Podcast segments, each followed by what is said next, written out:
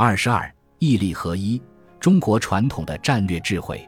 在中国古代的话语体系中，义的含义非常广泛，甚至在英文中很难找到对应的词汇，一般翻译为 justice，但它只包含了正义的概念，信义、情义、道义等含义都没有涵盖其中。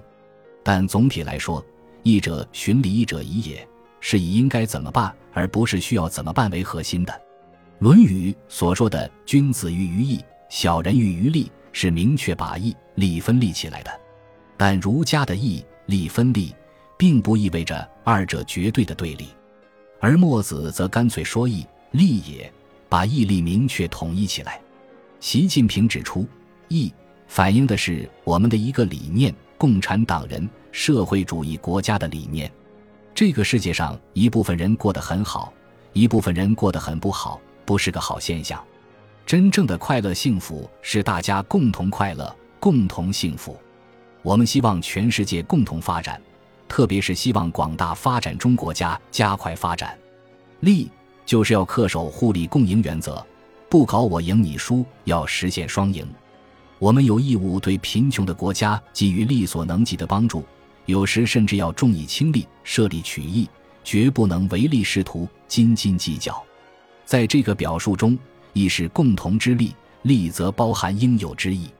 这种辩证统一的义理观，是对由西方发展起来的以简单国家利益为核心的现代外交思想的补充和发展。要理解义利合一的辩证外交思想，就要从根本上理解国家长远利益和短期利益、宏观利益和局部利益的统一。在这方面，中国外交面临一些特殊的形势，包括首先。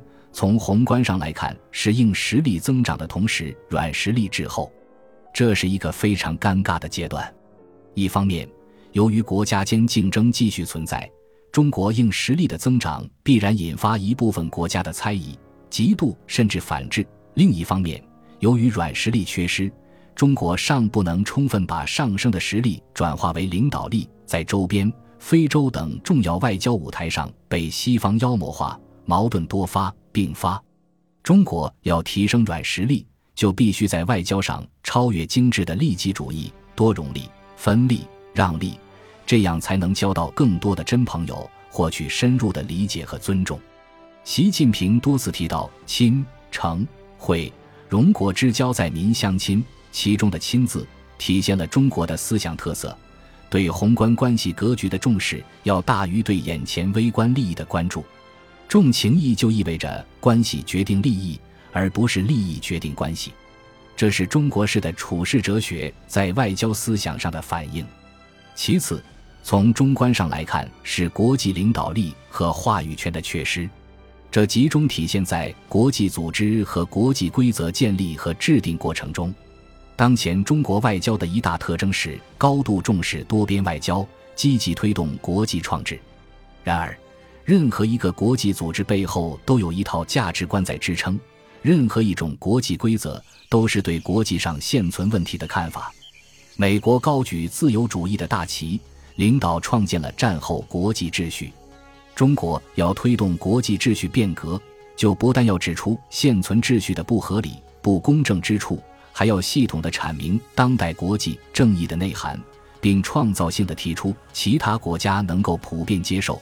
共同获利的解决方案。中国外交要有价值观，这样才有话语权。